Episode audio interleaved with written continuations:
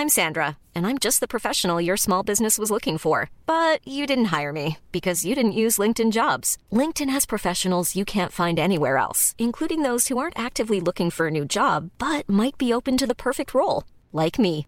In a given month, over 70% of LinkedIn users don't visit other leading job sites. So if you're not looking on LinkedIn, you'll miss out on great candidates like Sandra. Start hiring professionals like a professional. Post your free job on linkedin.com/people today. Véronique Jacquier, Louis de Raguenel, Gilles William Golnadel et Philippe Guibert. Bonsoir à tous. C'est intéressant ce qui est arrivé à Caroline Delga. Je suis pas sûr d'ailleurs que tout le monde, Carole, pardon, Delga. Je suis pas sûr que tout le monde connaisse la présidente de la région Occitanie, Carole Delga. PS. Ce matin, elle était l'invitée de France Info et puis euh, elle pensait euh, dire quelques poncifs qu'on dit généralement sur euh, l'immigration. Et puis elle s'est emmêlée un peu les pinceaux et puis elle a dit des grosses bêtises à l'arrivée. Madame Delga, je vous propose de l'écouter parce que ça fait réagir euh, aujourd'hui. Je pense que sur l'immigration, on doit arrêter de véhiculer euh, cette image euh, d'une immigration qui ne représente qu'une menace. L'immigration, c'est une richesse pour la France, c'est une richesse. Qui c'est qui a fait fonctionner euh, les hôpitaux, les maisons de retraite pendant la crise de Covid? Il y avait beaucoup d'immigrés. Euh, c'est qui les personnalités euh, préférées des Français? C'est Kylian Mbappé, c'est Yannick Noah. Ce sont des c'est Français. Ce Omar sont Sy. des Français. Attention, il y a une différence. Pardon? Ce sont, des Français. Oui, non, non, mais tout à fait, mais ils, mais ils sont euh, vraiment euh, originaires euh, d'autres pays. Euh, ce sont les Ah non, fruits de l'immigration. Mbappé, il est né en France. Non, mais, mais c'est leurs parents, leurs parents ces personnes que je vous cite ne sont pas. Bah, la mère de Kylian. Mbappé est née en Mais- France. Le... non, mais si, mais si vous. Mais Oui. à ce moment-là, le Oui, oui, non, je ne pense pas. Vous Mais parlez d'origine et. non, mais ce que dont je veux vous parler, c'est qu'on ne peut pas, quand même, quand on est en politique, être juste dans la stigmati- stigmatisation euh, de l'immigration. Vous qui connaissez la politique depuis longtemps, je m'inquiète quand même du niveau des hommes ou des femmes politiques de notre époque. On a parlé de cette femme comme une présidentiable possible. Oui, enfin, sans- sans- Possible. y croit Donc, mais- Bon, alors après, elle a Mais- fait un mais petit Est-ce que vous trouvez qu'elle dit vraiment des grosses bêtises là? Oui, Parce que euh, on, joue, elle joue- on joue sur les mots là, on lui fait une polémique euh, un Non. petit peu à deux balles là. Non, Bon. Non, non, mais dites, euh, je, je- c'est un immigré, euh, Yannick Noah? Non mais, euh, Kylian Mbappé, c'est un immigré? Non. Mais enfin, vous êtes sérieux? Mais enfin, Vous, voulez vous- la, dire. la- la- la maman de euh, la maman Yannick Noah, elle était née en France. La maman de. Kylian Mbappé, elle est née en papa France. n'était pas né en France, donc euh. Enfin, enfin, je, je- on Non, comprend ce qu'elle veut Bon, dire. on Carole, comprend ce qu'elle veut dire, même si ah, ces ah oui, On exemples, comprend très bien. si- même ah bah, si ces on exemples sont peut-être pas les meilleurs. on comprend On très bien ce qu'elle veut dire. Non, mais. Euh, c'est- terrible d'ailleurs parce que c'est, Non. c'est- c'est- elle trahit sévère. un subconscient que je trouve euh, Je trouve étonnant. vraiment sévère. Carole que Delga, alors elle a tweeté, je m'appelle Delga, première, deuxième, centième génération. débat. Nous sommes tous des enfants d'immigrés. Non, nous sommes tous. on- D'ailleurs, c'est ça qui m'agace. C'est poncif qu'elle est graine. Non, on n'est pas tous des enfants d'immigrés. Non. Euh, face à ceux qui brandissent l'immigration comme une menace, j'ai rappelé que c'est une richesse, une contribution au génie, au succès de notre pays. Je regrette de m'être euh, mal exprimé. Alors, Jean-Luc Mélenchon, Non, mais. le PS est avec la NUPS. hein. Je rappelle que ces gens-là fonctionnent ensemble. Pas Carole la- Delga. est C'est entendu. Mais Carole Delga affiche euh, le PS. Elle est bien PS, euh, Madame Delga. Ouais. Le PS est avec la NUPS. Oui, mais PS, elle, elle incarne le PS anti-Mélenchon. Bon, c'est un peu compliqué. PS Carole Delga, euh, Carole. Delga affiche ses préjugés sur la nationalité de Français d'après leur couleur de peau, consternante contamination par les clichés de l'extrême droite. Tous ces gens défont la France au lieu de construire chaque euh, jour son unité. L'Occitanie mérite mieux. Nadège Abo Vous êtes Mongolie. d'accord que, que ce que dit Jean-Luc Mélenchon est d'une parfaite mauvaise foi Bien sûr. D'accord. Au Parce bout, que de quand combien, même, mais- de- au bout de combien de générations, Madame euh, Delga nous autorise-t-elle, nous qui sommes noirs, à être considérés comme français? Non, mais. Lutter contre la stigmatisation, dit-elle. non merci. Pour lutter, on se passera des biais racistes de ceux qui disent j'ai un ami noir ou j'aime Vous vous noir. rendez compte quand même enfin, Non, mais- c'est- je- je- Pardon, vas-y. Non, mais. Ce que. En vérité, là où vous êtes un peu sévère Oui. vers Carole Delga, ce que veut dire euh, notre ami, c'est que parce qu'elle est tombée sur euh, une journaliste intelligente qui l'a piégée un peu intelligemment en lui rappelant effectivement euh, la francité des gens en question. Mais Carole Delga ne fait que du racialisme positif, comme toute la gauche l'a fait depuis des années, la France black blanc. Et le plus beau, le, c'est-à-dire qu'on on voit, on a le droit de montrer de manière positive des descendants, descendants d'immigrés, mais il n'est pas question, par contre, là, ça serait du racisme, de, de- de montrer du doigt quelqu'un qui, euh, de manière négative. Mais que Jean-Paul, euh, que M. Mélenchon pour des raisons d'opportunisme, en veuille à, à Mme Carole Delga, c'est. Non, mais attendez, c'est. c'est- c'est- c'est- Non, mais que. que, que je- il a le droit de tousser, mais mon Oui, mais il ami. me fait peur quand il. Oui, non, Le mais il va, Covid, c'est terminé, il va s'en sortir. Non, mais, Non, mais ça, je vais que, survivre. que Jean-Paul Mélenchon fasse un procès en Oui, racialiste. il Jean-Luc Mélenchon. Vous pouvez l'appeler Jean-Paul, mais il s'appelle Jean-Luc. Ça lui va bien, Jean-Paul, je trouve. c'est- Ça va Oui. pas mal. Que Jean-Paul Mélenchon fasse un procès en racialisme. Oui. Ah, eh, c'est trop drôle parce que lui a été complètement black bomber. Il a même dit, il a même dit qu'il n'aimerait pas vivre dans un quartier où il y aurait trop de blancs. Vous comprenez donc euh, Non, mais ce qui est intéressant, Ah, si. c'est Madame Si. Delga. Madame Delga, ce que je trouve intéressant, c'est qu'elle égrène les pires poncifs sur l'immigration. Oui. Et c'est ça qui m'agace. Oui. Les pires poncifs, quand Oui. ils disent la France est- une chance pour l'immigration, etc. On peut quand même discuter de cela.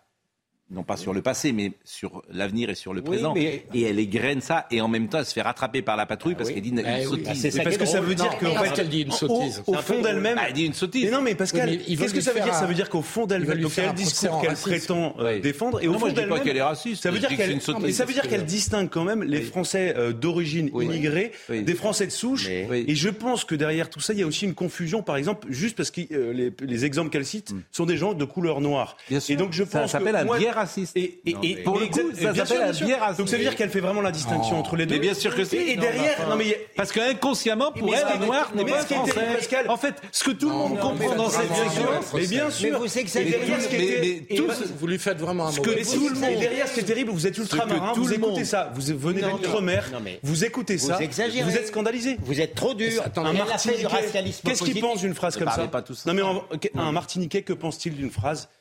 Véronique Jacquet ne s'est pas exprimée. Oui, Elle a le droit de oui, parler. et je Oui, mais pense une- je- Mais je pense qu'il y a une dimension que vous n'avez pas vue Ouais. ou que vous n'avez pas encore subodorer. Oui. Alors certes, elle est dans les poncifs, bien sûr, elle n'est que dans les poncifs.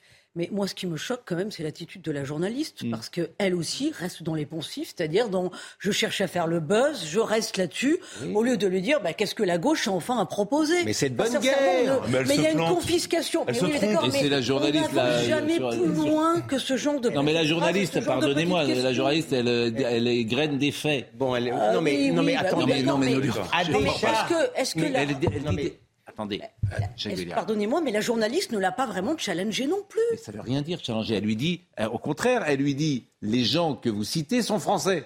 Non mais d'accord. Elle rappelle des fois- faits, laissez la journaliste tranquille. Non, non, mais une fois qu'on s'en met les pinceaux dans ce Mais genre de débat, on peut pas aller plus loin. Non, mais attendez. Moi, j'aurais écouté cette intervention, j'aurais été très frustrée. Bon. Vas-y.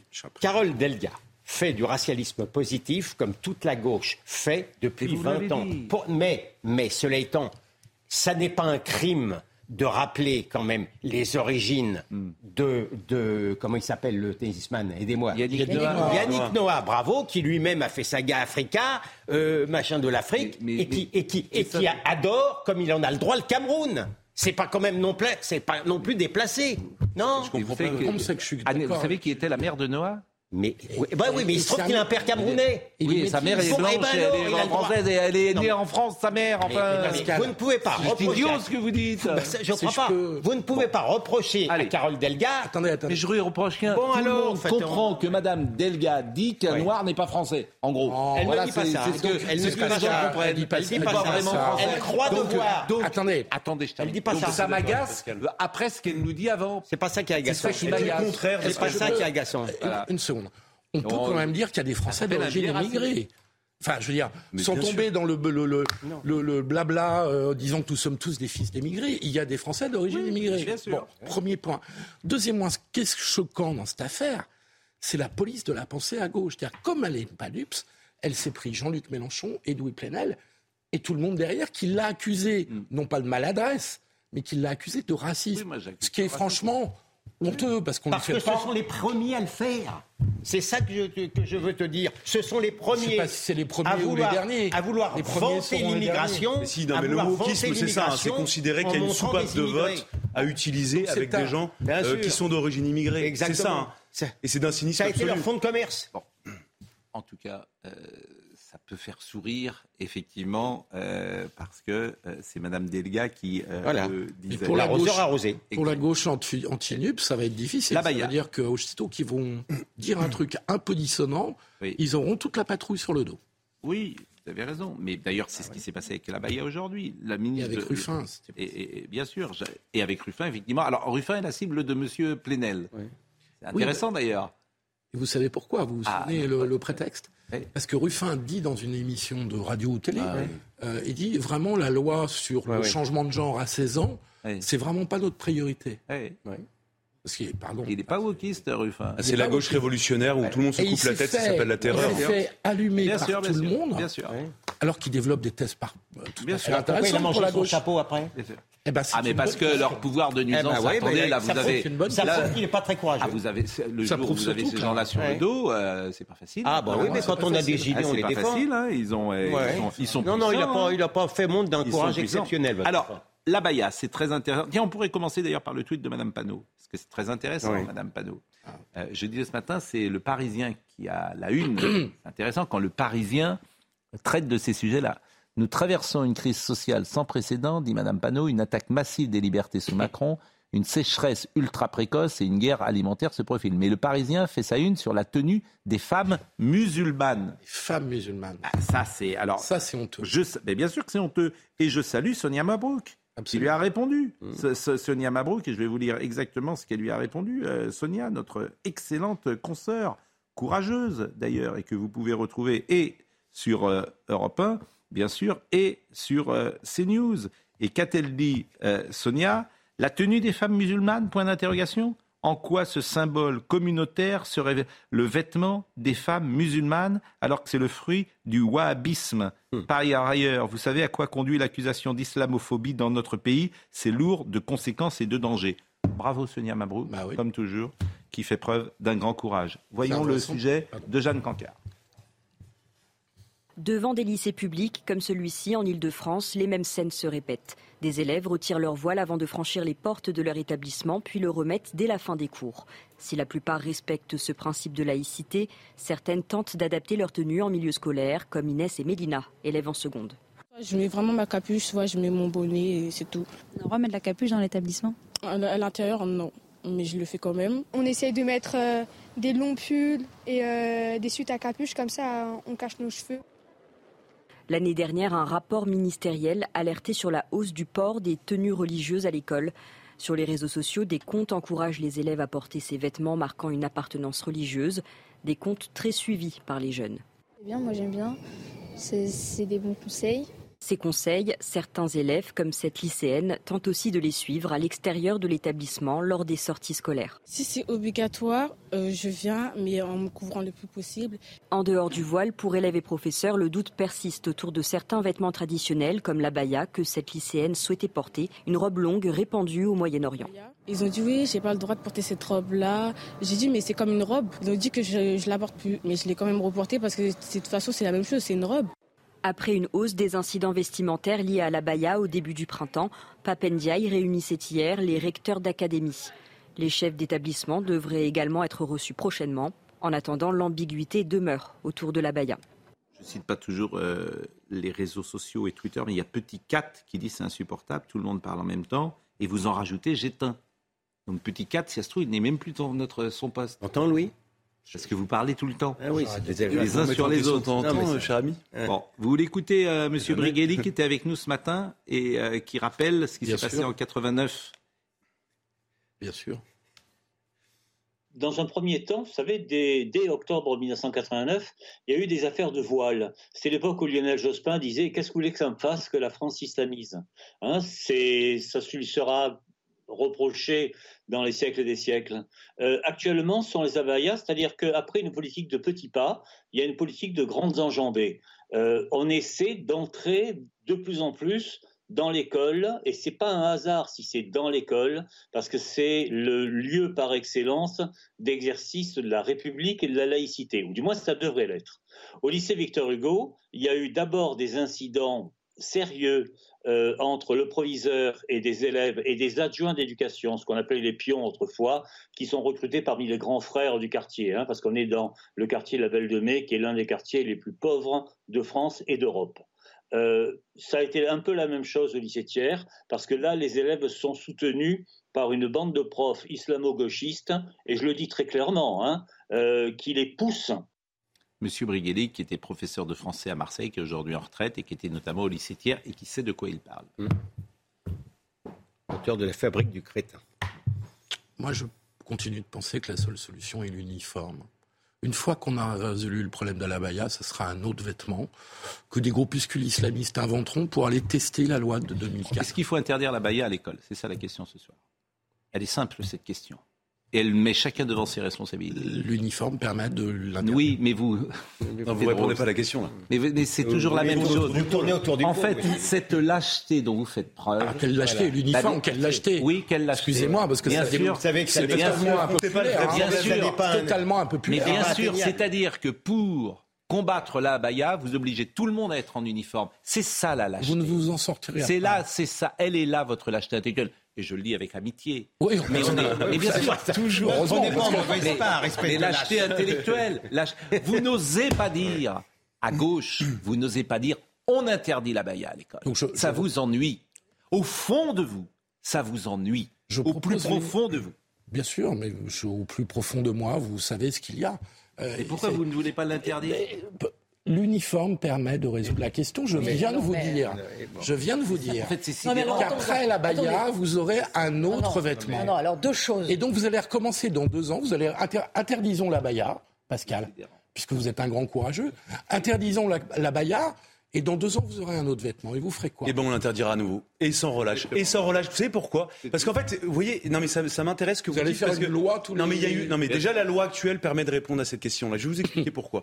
Euh, Il y a un débat que je trouve complètement absurde. Il y a plein de gens qui vous disent est-ce que c'est un vêtement religieux ou culturel? On s'en fiche. Le sujet n'est absolument pas là. Aujourd'hui, 100% des personnes qui portent la baya, c'est simplement pour revendiquer une religion, l'islam, et souvent avec une pratique radicale. Donc en fait, ce- ce- cet étendard est porté uniquement pour faire du prosélytisme. Et en fait, il y a quelque chose qui peut être utilisé dans, dans la loi, c'est qu'en fait, l'abaya, comme euh, le successeur de l'abaya dans deux ans, dans trois ans, ce que vous voulez, en fait, ce sont des tenues religieuses par destination. Et ça, au regard du droit, ça peut s'appliquer. Et donc en fait, peu importe que ce soit l'abaya, on peut interpréter la loi et on peut considérer que l'abaya et son successeur sont des tenues religieuses et donc elles n'ont rien à faire dans l'école. Mais ça, à la limite, c'est une partie du problème. Parce qu'après, il y a tout. il y a- non, mais le problème est tellement gigantesque. Il y a la question des accompagnateurs scolaires où c'est complètement absurde. Aujourd'hui, euh, une maman qui accompagne son enfant à l'école, si elle rentre dans la classe juste pour le pour l'accompagner dans sa classe, elle n'a pas le droit de porter de vêtements religieux. Si elle l'accompagne pour une sortie, elle, elle- elle peut porter le vêtement Alors, on va religieux. écouter Donc, Sabrina on est chez les dingues. Agresti, euh, Rougache, euh, que vous connaissez, qui intervient d'ailleurs régulièrement sur euh, ce plateau, qui est députée, et qui, euh, elle, a répondu à Madame Panot euh, sur ce qu'est l'abaya. Écoutez-la, parce que euh, c'est une femme euh, musulmane, donc sa, sa voix, a, euh, évidemment, elle est peut-être plus entendue sur ce sujet que d'autres. Elle n'est pas musulmane, elle ne sait pas de quoi elle parle, forcément. Euh, elle n'a jamais, euh, comment dire, euh, connu euh, le moindre fait, elle, que ce soit de discrimination. Elle ne sait pas. Enfin, vous savez, euh, elle peut raconter ce qu'elle veut parce que ça fait vendre. Elle peut expliquer que c'est. Vous savez, moi, je suis de confession musulmane et euh, je refuse justement qu'on vienne m'expliquer avec la tradition qui est la mienne, la culture, l'éducation que moi j'ai reçue, m'expliquer ce que c'est une abaya. J'ai pas besoin de Mathilde Panot pour le savoir. D'accord? Ma grand-mère me l'a expliqué, ma mère me l'a expliqué, mes tantes me l'ont expliqué. Donc moi, ma mère est née en France et mon grand-père arrivé euh, d'Algérie. Et pourtant, ma grand-mère ne portait pas de abaya et pas de voile. Donc à un moment donné, elle est responsable de ses euh, propos.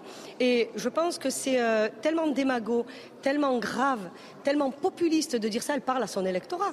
Elle parle à un électorat pour euh, essayer d'expliquer la liberté des femmes. Non, mettre un voile et mettre une abaya, quand on va à l'école, ce n'est pas dans les règles de la République. L'abaya, c'est une tenue qui sert à cacher le corps.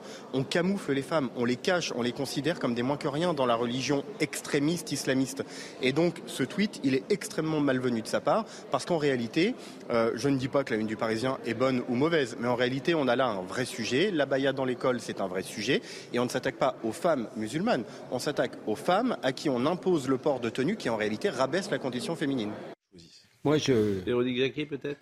Oui. euh, Il y a une dimension qui n'est pas évoquée, c'est le prosélytisme via les réseaux sociaux pour le port de la baya, ce qui montre bien que c'est orchestré, que c'est calculé, que c'est voulu pour fractionner la République et le temple de la laïcité qu'est l'école. L'interdiction ne servira strictement à rien, l'uniforme ça ne sert à rien, ils inventeront autre chose, ils se réfugieront sans doute encore plus peut-être dans des écoles confessionnelles, mais donc ça ne réglera pas le problème. Il y a certains établissements laïques où les personnes d'origine musulmane ou qui portent la baya euh, sont déjà majoritaires et donc ce sera encore pire. Euh, voilà, donc il faut interdire et il faut limiter et il faut faire la guerre parce que c'est une logique de territoire. Tous parce que vous faites tous des tunnels. Pas encore commencé. oui. Deux choses. La première, je suis d'accord avec Brigelli en disant que l'école, c'est l'endroit idéal, mais c'est aussi l'endroit idéal parce que c'est le ventre mou, parce que vous avez des enseignants islamo-gauchistes qui n'oseront pas dire non. Ils ne savent pas dire non. C'est d'ailleurs à peu près la même mouvance que les insoumis qui sont en première loge, avec Mathilde Panot, avec M. Guiraud, qui, ont, qui sont non seulement tendres avec les islamistes, mais durs avec les chrétiens. Ça n'est pas que du clientélisme, ça n'est non non, ça n'est pas du client. Les mêmes, les mêmes qu'acceptent. Mais c'est pas le sujet. Pas le sujet. Ah, ah bah non. Ah, non, mais c'est la laïcité à géométrie variable. C'est pas le sujet. Vous ne voyez pas. Et le vous sujet, ne il est pas mais, là. mais c'est incroyable. Le vous ne... sujet, il est pas là. Mais c'est le incroyable. sujet, il est simple. Mais c'est incroyable. Vous ne voulez pas voir que derrière la, le, le, fait de se soumettre à la religion conquérante, c'est aussi vous de vouloir soumettre la religion du vieux peuple. C'est aveuglant, mais vous, vous ne voyez pas. Mais, mais si, c'est incroyable. Mais ça existe, ce que vous dites est vrai. Bah alors si c'est vrai, ne dites pas que c'est faux. Le vrai sujet, pardonnez-moi, il n'est pas là. Le vrai sujet, c'est que dans cinq ans, vous aurez encore plus de Français qui demanderont la baya et le voile. Vous n'en savez rien si, vous n'en savez rien parce que euh, mais, mais le, pour une raison, les insoumis, c'est bah, pas Est-ce que je peux vous répondre? Bah Oui, mais c'est pour une raison simple. c'est que euh, c'est euh, et on en parlera tout à l'heure. On écoutera peut-être ce que disait Jean-Marie Le Pen en 89. C'est démographique. Ben oui. C'est aussi oui, mais les gens disent non. Si les gens, si j'ose dire, mais, ne tombent mais, plus. Si les gens ne tombent plus. Les gens ne tombent plus dans le panneau. Vous verrez que les insoumis, le dire les, oui, bah, ça, les, les insoumis sont en voie de podémisation. Si vous baissez vos insoumis, mais, les insoumis, vous les laissez là-dedans, ils n'ont rien à voir. Parce que je vais même vous dire, même c'est les musulmans se moquent des, des insoumis. C'est même pas leur problème. Ah, c'est des idiots utiles. ah non non. C'est pas le problème. Vous avez non parce qu'après on aura la pause. Euh, ce que je veux vous dire, c'est que de plus en plus de jeunes musulmans, pour plus pour des raisons peut-être culturelles d'ailleurs que religieuses, réclameront d'autres codes, une autre manière de vivre, une autre manière de penser, etc. Et que par le nombre, eh bien, vous verrez que dans cinq ans, la baya, le voile, peut-être à l'école. Moi, je n'exclus pas mais ça. Mais pour ça qu'il faut leur dire non. Mais, mais, voilà. mais, mais après, c'est une autre France. Et avec un autre ministre après, après, Monsieur Daille, après Monsieur Daille, il y aura quelqu'un d'autre. Hein. Bon. Sur le nombre, oui, mais on, bien y revenir. on va, ben on, exactement, on pourra y revenir de toute façon parce que je vous ferai écouter ce que disait Jean-Marie Le Pen en 1989 et c'est très intéressant à tous. Mm. Donc c'est pas. Nous sommes euh, en discussion, ouais, ouais. même euh, durant la pause. Ouais, nous continuons la discussion. parce Monsieur que Pro sommes... me tenait tête. Mais non, mais nous ne sommes pas d'accord. Vous aimez la contradiction. Parce que, mais attendez, attendez, il y a Adrien Spiteri. Soyez discipliné, s'il vous plaît. Adrien Spiteri euh, nous donne les dernières informations. oui. Du nouveau dans l'affaire de l'agression d'un journaliste à Nîmes hier, un majeur et deux mineurs ont été placés en garde à vue. Les faits se sont déroulés dans un quartier gangréné par les violences liées au trafic de drogue. Le ministre de l'Intérieur, Gérald Darmanin, a condamné cette agression. De plus en plus de Français conduisent sans assurance, en particulier les plus jeunes. Un conducteur sur deux pris en défaut d'assurance à moins de 30 ans, des chiffres publiés par le Fonds de garantie des victimes. Il appelle à une réaction de la part des pouvoirs publics. Et puis Mohamed Awas ne disputera pas la Coupe du Monde de rugby. Fabien Galtier, le sélectionneur des Bleus, a appelé le pilier droit de Montpellier pour le prévenir. Mohamed Awas a été condamné la semaine dernière pour violence conjugale. Il a présenté ses excuses auprès des joueurs et du staff de l'équipe de France. Je réécrivais tes chroniques avec. Philippe Guibert. Vous avez la parole, personne ne vous interrompt. Dites-nous ce que vous en pensez. Vous avez 50 secondes. la composition religieuse de la France. Il y a une étude de l'INSEE qui est sortie il n'y a pas longtemps sur une étude population. Je vous donne les chiffres très vite. 50, plus de 50% de non-croyants, moins de 30% de catholiques, ça a baissé de 10 points en, en 10 ans, euh, 11% de musulmans, 9% de chrétiens évangéliques. Et c'est cela qui progresse le plus vite. Merci bien pour plus les que les. Pardon. On est sur la Baïa, mais quel est 1%. le. C'est moins de ça ne 1%. compte plus.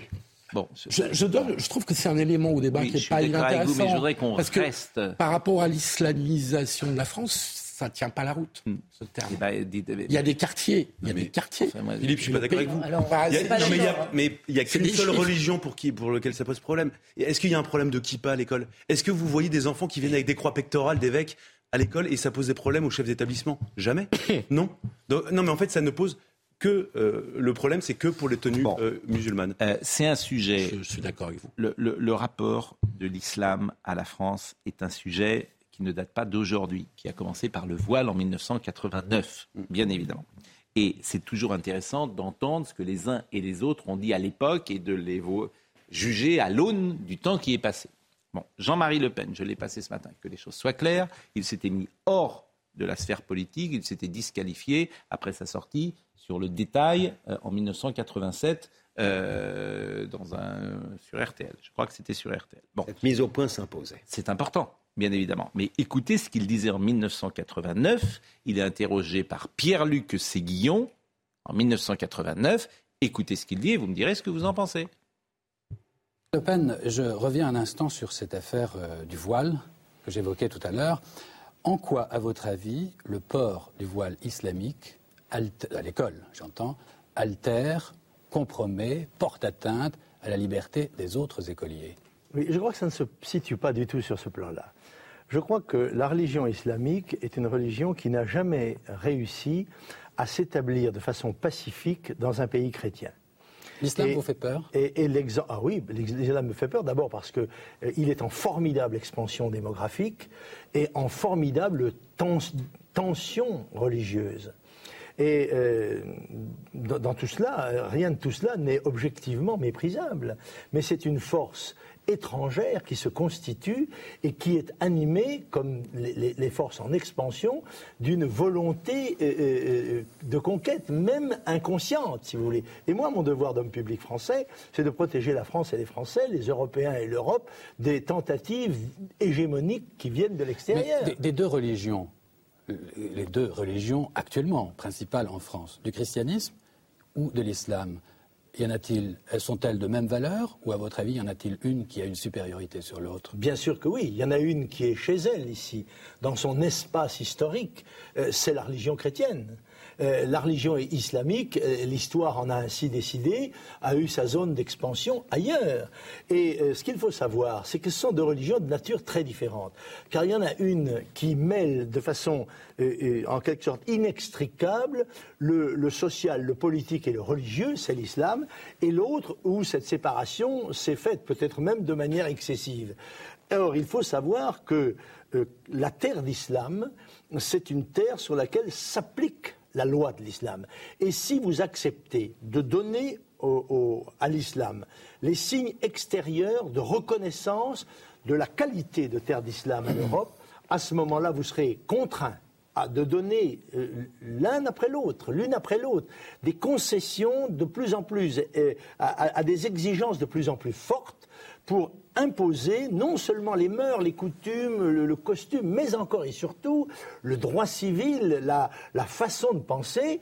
Or, nous, nous avons droit français à nos lois, à nos mœurs. Et si des gens viennent chez nous, quelle que soit leur motivation, ils sont tous astreints, comme moi je le suis quand je vais à l'étranger, à respecter nos lois, nos mœurs et nos coutumes.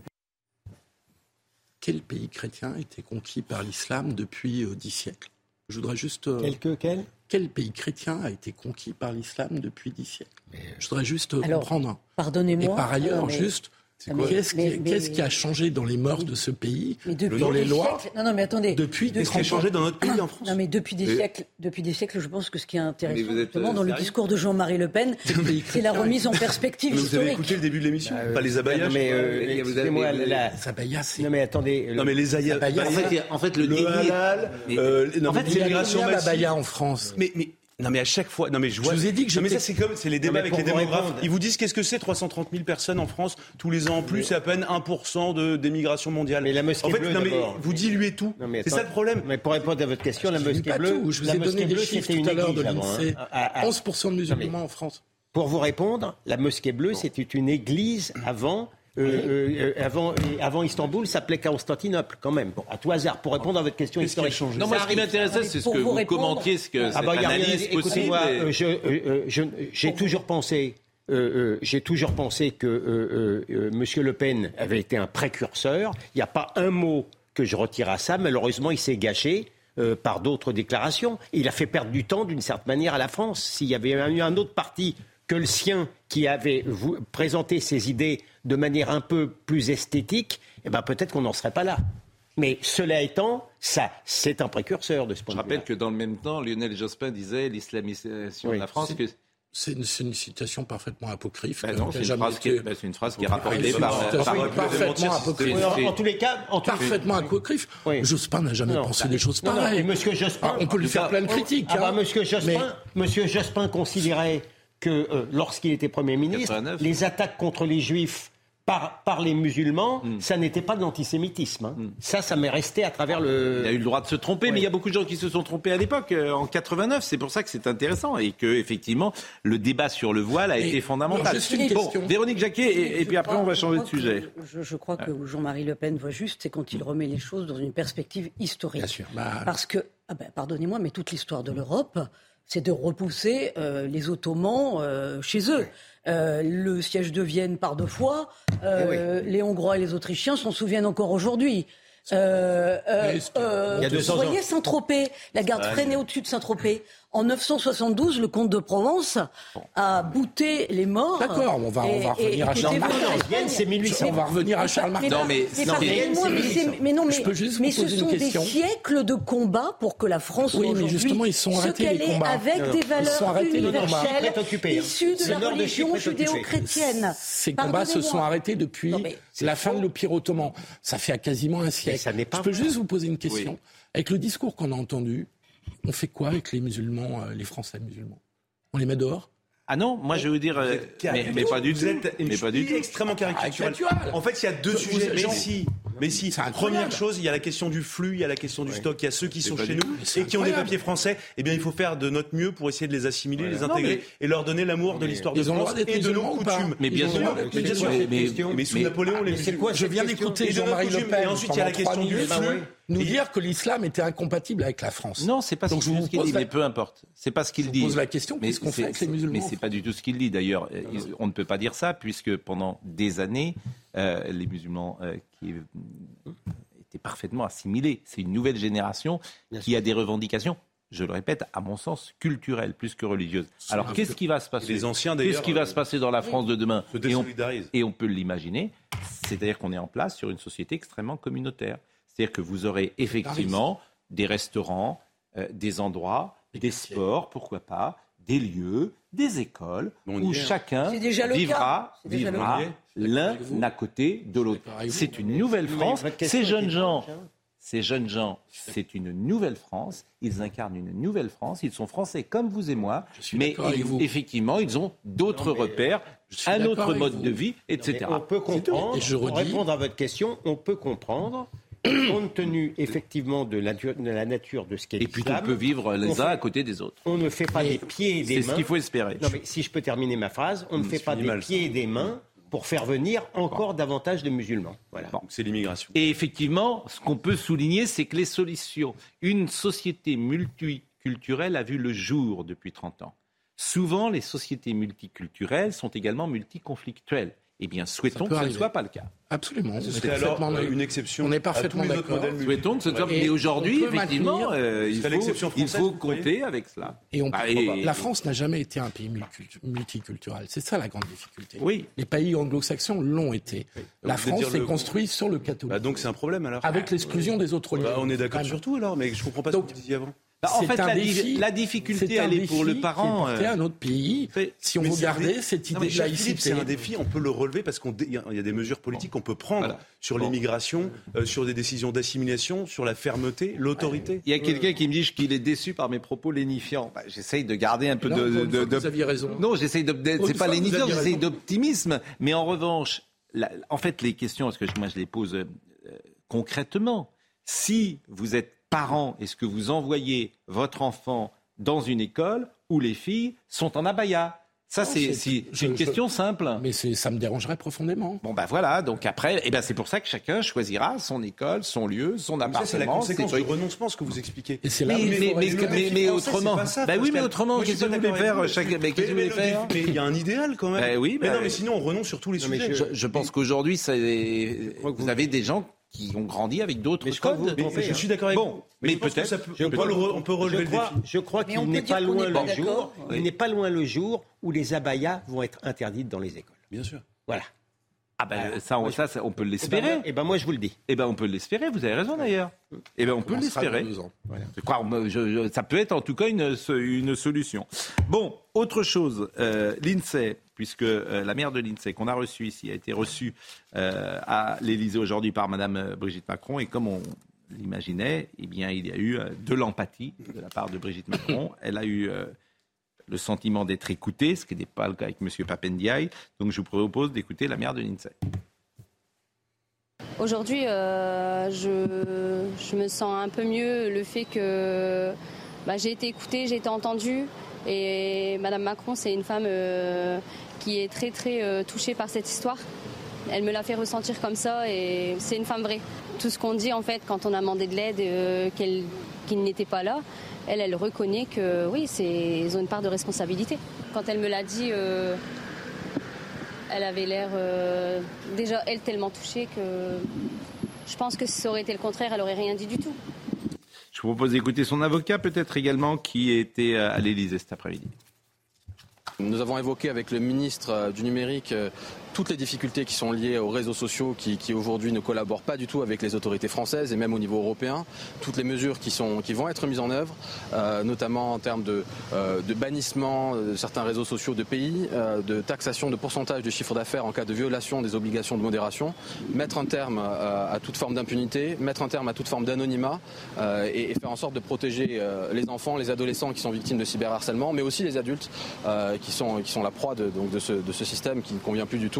Ce qui ressort quand même clairement, c'est qu'aujourd'hui, il y a un rapport de force entre euh, l'État français et ses réseaux sociaux, que ces réseaux sociaux ne veulent pas collaborer, qu'il n'y a pas de coopération, ou en tout cas pas suffisamment de coopération. Il a évidemment raison. C'est-à-dire qu'il faut interdire peut-être TikTok en France. Interdire. Ce serait une bonne chose de manière générale. Et peut-être lever l'anonymat sur euh, Twitter. Mais là aussi, c'est toujours euh, pareil, ça demande beaucoup de courage. Il faut lever l'anonymat sur Twitter. Si vous levez l'anonymat, bah, vous n'aurez pas les mêmes propos. Parce que vous pourrez aller chercher les gens. C'est-à-dire que les gens qui s'expriment, moi, j'ai pas de souci, mais qui s'expriment avec euh, leur mail et qui s'expriment à visage découvert, ce qui est quand même la moindre des choses. Ben, Ça s'appelle responsabiliser les, les personnes, tout simplement. Après, il y a peut-être un angle mort, c'est aussi quand même l'éducation, l'éducation plus générale à la maison. Est-ce qu'on est obligé quand même de laisser les enfants être envahis par leur euh, téléphone portable dans leur sphère la plus intime et se laisser être ainsi euh, vulnérables, terriblement vulnérables Non, écoutez, je constate que la maman de l'INSEE, que je trouve merveilleuse, a trouvé plus d'humanité, ce qui ne m'étonne pas, chez, monsieur, chez Madame Macron que chez le ministre de l'Éducation nationale. Et pour le reste, je maintiens qu'au-delà de faire les procès contre les réseaux sociaux, euh, la petite Lindsay, elle s'est fait tabasser devant un personnel enseignant qui n'a pas bougé. Il ne faudrait pas oublier la responsabilité de ces gens-là. Vous avez parfaitement raison. Et d'ailleurs, j'ai appris, alors c'est quand même extraordinaire, je vous assure, si c'est vrai, le proviseur serait muté avec une promotion. Avec une promotion Avec une promotion. C'est quand même invraisemblable. C'est-à-dire que ce proviseur, qui n'a rien fait, qui n'a pas écouté, aucun enseignant n'a bougé. Aucun enseignant n'était à l'enterrement de l'INSEE. Aucun, le proviseur n'était pas à l'enterrement de l'INSEE. On était C'est effrayant. Incroyable. Et il va être muté avec une promotion. Bon. Alors, ce matin, Marie-Estelle Dupont était avec nous et elle va publier une tribune Elle est publiée. Elle est publiée déjà, vous avez raison. Dans le Figaro sur le harcèlement. Et je vous propose de, voilà, cette tribune, harcèlement scolaire, les raisons d'un échec. Je vous propose d'écouter Marie-Estelle Dupont parce que c'était très émouvant de l'écouter ce matin. Et Benjamin a, a fait une synthèse de ce qu'elle a dit. À aucun moment, un adulte ne s'est rappelé qu'il était un adulte dans cette société en posture de responsabilité. Donc, que sommes-nous devenus? Qu'est-ce que ça dit de notre rapport à l'enfance quand il n'y a pas de personnel dans les crèches? Quand des enfants sont battus, insultés à mort, passés à tabac, qu'il y a des phénomènes de bouc émissarisation dans les collèges, qu'on n'intervient pas, que le directeur vous dit que vous protégez trop votre enfant? Moi, je suis très inquiète de, cette anthropologie dans laquelle nous sommes, où finalement les enfants semblent être une variable d'ajustement dont nous n'avons plus, euh, envers qui nous n'avons plus un devoir moral absolu de protection et de défense. Et je pense que c'est la conséquence du fait qu'on a des adultes qui ne sont plus des adultes. Moi, je parle de l'effondrement psychique de l'homme contemporain, c'est-à-dire que je pense qu'aujourd'hui, la plupart des adultes sont des adolescents qui n'ont pas intégré les cadres, qui n'ont pas intégré les bons interdits. Cette tribune, elle est destinée à rappeler que je crois que quand une société oublie les besoins, que les, besoins des enfants pardon, sont les devoirs des adultes, elle n'a plus de garde-fou face à la barbarie et face au sadisme. Et que nos adultes en responsabilité sont dissociés de toute empathie, de tout instinct de protection. Alors nos enfants sont privés d'une espérance, celle qu'il existe une figure secourable dans le monde des adultes. Qui est-on pour tolérer qu'à 10 ans, à 12 ans, à 13 ans, des enfants se pendent, se défenestrent ou se suicident d'une autre manière, faute de nueurs d'espoir et d'un instant de répit dans leur vie de petit enfant Voilà qui nous sommes aujourd'hui au pays soi-disant des Lumières, des droits de l'enfant et du progrès. J'ai honte. Hmm. J'ai honte et je pense de tout mon cœur de mère à la maman de Thibault et à la maman de Lindsay. Il y a beaucoup d'émotions sur le plateau parce que c'est vrai que c'est un problème majeur, l'harcèlement est ce qu'on a découvert avec l'affaire Lindsay et je le répète, sidérant et effrayant. Et il y a un problème structurel dans l'éducation nationale, puisque c'est en général le harcelé et les parents du harcelé qui sont les victimes du système et qui sont obligés de changer d'établissement quand ça ne finit pas dans des situations aussi. Euh, mais là encore, c'est pas très c'est pas très compliqué. C'est-à-dire si vous autorisez le principal à virer le harcelé, le harceleur de l'établissement. Vous l'autorisez.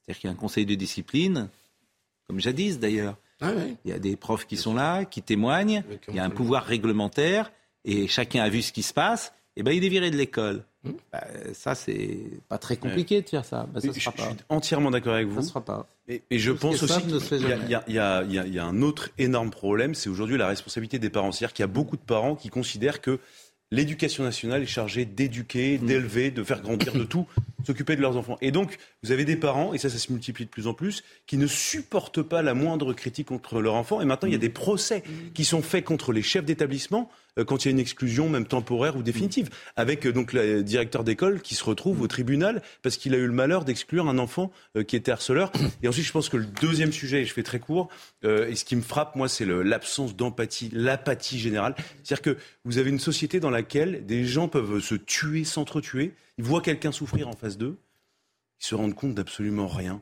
Euh, c'est la robotisation de la société. Mais qu'il n'y ait pas d'enseignants aux obsèques de la petite oui. c'est ah absolument effrayant. Là, ça témoigne justement aussi d'une forme d'empathie, d'un manque de communauté. Et après, on en revient quand même à la question de On est à la fois hypersensible et sans sensibilité. Non, mais les, enfants dont nous parlons sont des préadolescents, ce sont des êtres extrêmement fragiles, extrêmement vulnérables. Et, les téléphones que nous leur donnons sont, sont des armes et sont des bombes à retardement parce que ça nuit à leur intimité, à leur intériorité. Ça ne peut que mal se passer si vous les laissez dormir avec, compulser le téléphone jusqu'à 23 heures. non, mais là, vous avez raison, c'est aux parents d'être. Alors, justement, justement, vous, vous, vous parlez de ce qu'est l'éducation. Je vais vous faire écouter une mère, une mère courage, une mère formidable, une mère qui protège, une mère qui élève ses enfants. Et croyez-moi, là où elle vit, c'est pas facile. Elle vit à Nîmes, la dame que vous allez entendre. Et il se trouve qu'une médiathèque de Nîmes a fermé ses portes en raison d'un manque de sécurité. Mm. Les agents municipaux subissait depuis plusieurs mois des pressions de la part des trafiquants de drogue. Et il y a une dame que vous allez entendre, qui est une habitante de Nîmes, qui habite là depuis 17 ans. Et cette dame, ça, doit être l'enfer d'ailleurs pour elle. Elle vit seule, avec ses enfants, et elle les protège. Et elle les protège comment? En leur interdisant de sortir. Vous avez écouté ce témoignage? Moi, parmi les choses que j'ai entendues aujourd'hui, c'est un des témoignages les plus forts qui montre la réalité de ces quartiers de la vie difficile de ces gens, de ces gens qui se battent, parce qu'elle se bat pour ses enfants, Et elle va réussir parce qu'elle se bat pour ses enfants. Et ce témoignage, je trouve absolument formidable. Et cette femme, tu as juste envie de l'aider. Depuis que je suis là, je ne souhaite que de partir d'ici. Euh, ben, c'est sûr que j'ai deux garçons qui ne sortent pas de la maison. Déjà, les profs, le savent. Hein. Ils disent mère mais je ne suis pas mère. Je surveille mes enfants. Ils ne sortent même pas la poubelle. C'est moi qui fais tout. Il a 17 ans, il n'a pas de copain, il n'a pas de copine. Hein. Il ne sort pas la poubelle parce que j'ai peur. Ça a changé le quartier, oui. Je crois. Hein. Moi, ça fait 17 ans que je suis là, quand même. Avant, j'étais sur Paris, mais ça a changé. Ça, de pire en pire. On entend de pire en pire euh, les tirs. On entend de pire en pire quelqu'un qui est mort, un adolescent, un jeune. C'est, pas, c'est pas, c'est malheureux hein, quand même. C'est très malheureux.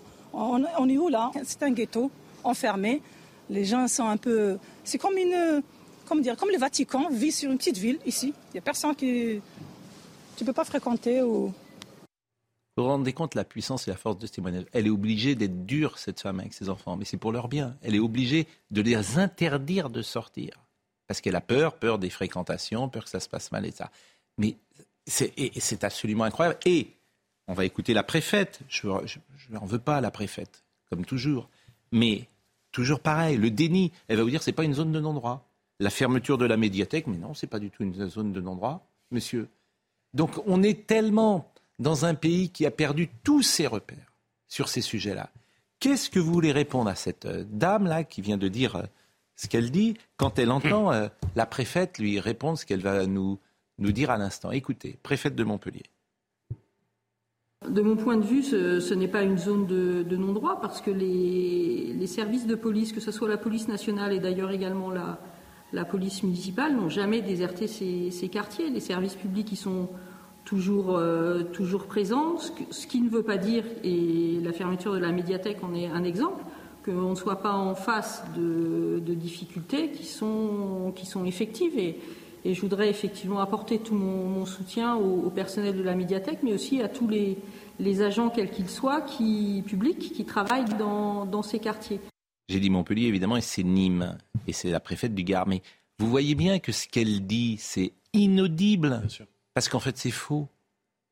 C'est faux ce qu'elle dit. C'est des zones de non-droit. Et cette mère est obligée d'empêcher ses enfants d'avoir des amis. Donc, euh,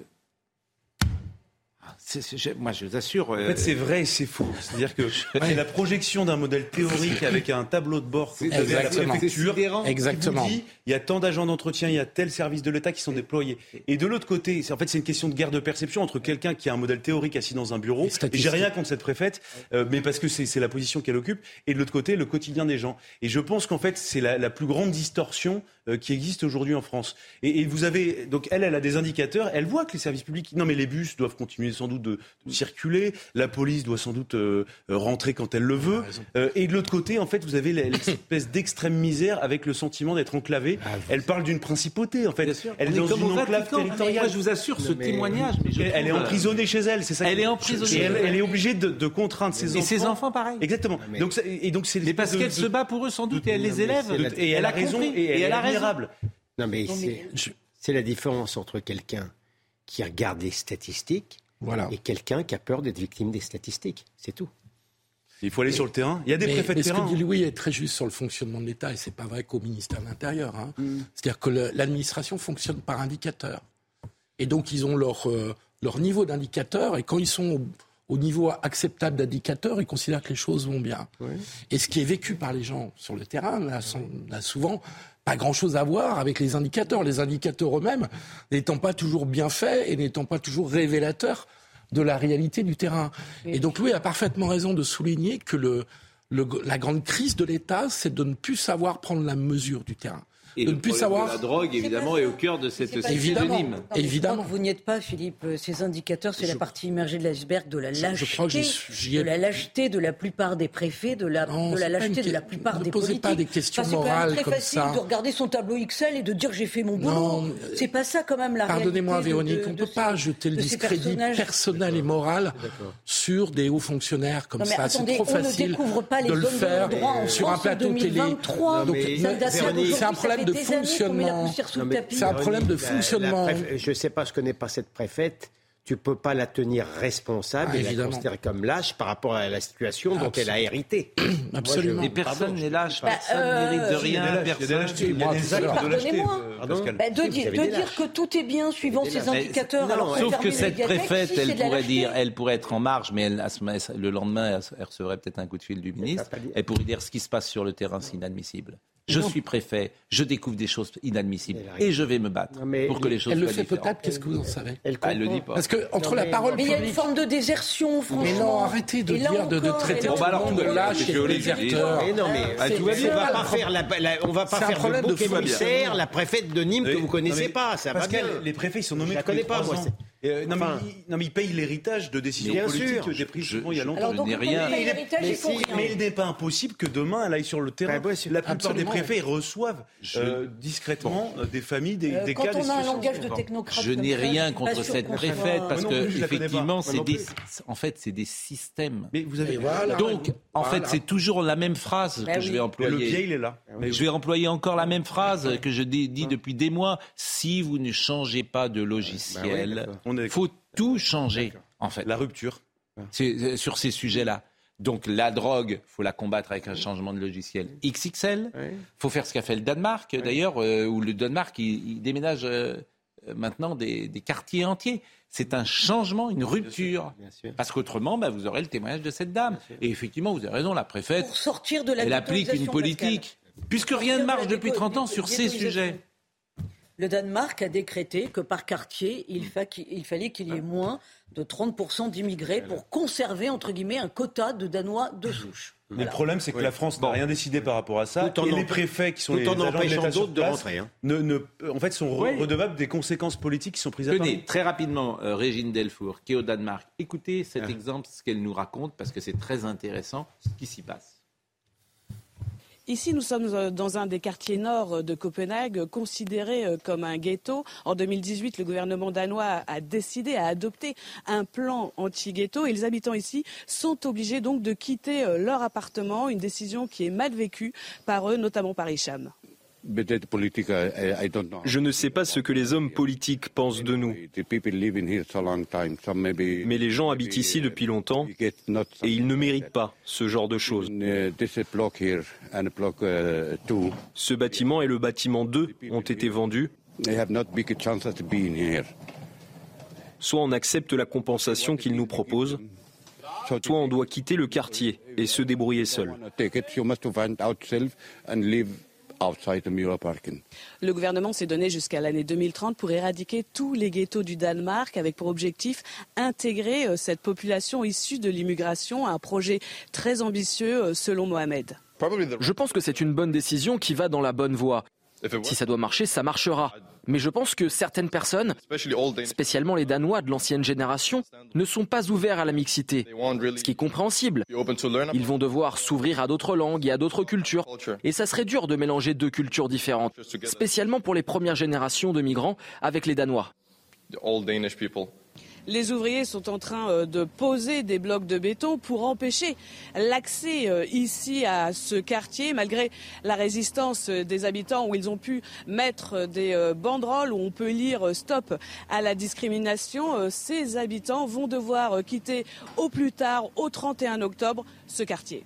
Bon, le Danemark, c'est un petit pays, hein, c'est 6 Mais c'est millions à peu près. parce c'est- que Et bien sûr. c'est- Ils cassent les ghettos parce qu'ils ont bien compris que les ghettos étaient une source criminogène. Euh, les trafiquants de drogue, c'est pas par hasard que ça arrive dans les ghettos. Sauf que euh, si aujourd'hui on fait la même chose en France et que la Seine-Saint-Denis, on casse les ghettos et qu'on dit on va mettre des gens de la Seine-Saint-Denis partout, j'attends de voir la réaction. Mais bon, euh, non mais le- il manque un bout de raisonnement. Oui. C'est qu'en fait, vous commencez Sûrement. par le, non mais faut commencer par le commencement. C'est-à-dire que tant que vous réduisez pas les vannes de l'immigration, Voilà. vous pouvez euh, Alors, casser tous les ghettos que vous voulez, ça ne sert à rien. Bon, ce que je vous propose, c'est d'avoir une dernière pensée euh, ce soir pour le pape, qui euh, s'endort à l'hôpital. L'hôpital Gemelli. Gemelli, le célèbre. Bon, il y avait une inquiétude, il a été opéré, visiblement ça s'est bien pa- passé. C'était quand même une opération en urgence, hein, euh, sur Oui. un homme de 86 ans, j'ai Une jamais bon opération en urgence, il a 86 ans, on lui a quand même ouvert l'abdomen, euh, il avait déjà été opéré en juillet 2021, anesthésie, anesthésie générale, comme aujourd'hui d'ailleurs, où il disait qu'il avait gardé quelques séquelles. Donc, bon, C'est il faut un faire homme attention. âgé. Cela dit, vous savez qu'il vit avec euh, un poumon Hmm. Un seul poumon. On lui a envoyé quasiment les, trois quarts d'un poumon quand il avait 21 ans. Donc c'est un homme qui est fort. Qui a, une bonne constitution physique, mais, mais attention. Plusieurs Et le pape, a priori, serait au stade Vélodrome le 23 septembre prochain pour célébrer la messe. Monsieur Ben Bonsoir. Ah oui, vous me regardez, c'est pas pour euh, jouer avec l'OM, euh, monsieur, ce que je me demandais, monsieur Guibert. Bien sûr. Vous avez vu derrière? Qu'est-ce qui se passe derrière ce que c'est Ça, c'est New York, ça. Je vais me pousser. Ah, des, New York. Ça, c'est les Tour Eiffel Chrysler Building, ça. Mais c'est-à-dire que c'est New York embrumé New York là, en, direct, en ce moment. Qu'est-ce qui se passe à New ah. York? Pourquoi Pourquoi? Qu'est-ce qui se passe? C'est la ville la plus polluée du monde en ce moment. Il ne faut pas avoir un poumon hein, à New York, je vous le dis en ce moment. Pourquoi? Il y a des incendies au Canada, des incendies terribles au Canada, et tout New York est sous cet énorme euh, nuage de, fumée. On n'y voit rien du tout. C'est arrivé il y, a, quelques heures, ça va durer encore euh, quelques heures. C'est les fumées du Canada qui arrivent à New York. Voilà, je voulais vous montrer cette, image parce que j'étais en régie, je l'ai vu. Et ça fait tousser notre ami Philippe Guibert. Je me demandais pourquoi il me demandait depuis tout à l'heure, et c'est les fumées du Canada qui sont arrivées voilà. là. Voilà, c'était une image dans l'actualité, une actualité qui est encore une fois euh, triste, qui est euh, une fois euh, balayée par, traversée plutôt par des, horreurs qui touchent les, enfants, sur lesquels on va revenir. Et la première histoire dont on va parler, vous n'avez pas parlé, mais c'est Jean-Marc Morandini qui en a parlé. C'est une petite fille qui a été violée, qui a 4 ans, elle a été violée par des, des fillettes de 5 et 7 ans. C'est abominable. Euh, voilà, elle n'est pas joyeuse l'actu. Jean-Luc Lombard était à la réalisation ce soir, Rodrigue Le Prado était au son, merci à Pascal Choup qui était à la vision, Benjamin était avec nous, Briac Japio euh, était là également et Justine Cerquera. Merci et Olivier Benkemoun dans une seconde, rendez-vous demain matin.